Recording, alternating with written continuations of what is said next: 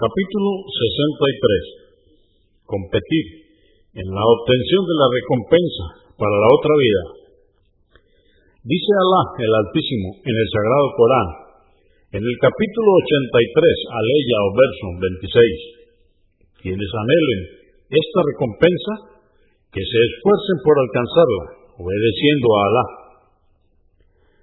569. Narró Sad ibn Sad, que Alá esté complacido con él, que el mensajero de Alá, la paz de Dios con él, recibió un refresco del cual bebió.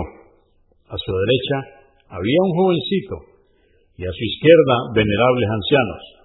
Le dijo el joven, ¿me permites que le dé a estos hombres? Dijo el joven, no, mensajero de Alá, por Alá, que la parte que me corresponda, viniendo de ti, de tu bendición, no la dejaré a nadie. Entonces puso el vaso en su mano. Convenido por Al-Bukhari, volumen 10, número 72 y Muslim 2030. 570.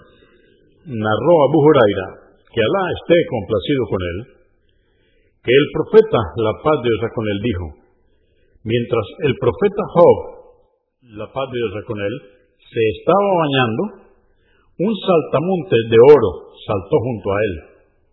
En ese instante lo agarró y lo prendió a su ropa.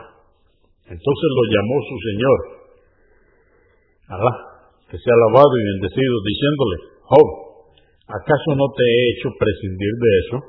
Dijo, sí, por tu poder, pero de tu bendición nadie puede prescindir. Al-Bukhari, volumen 1, número 331.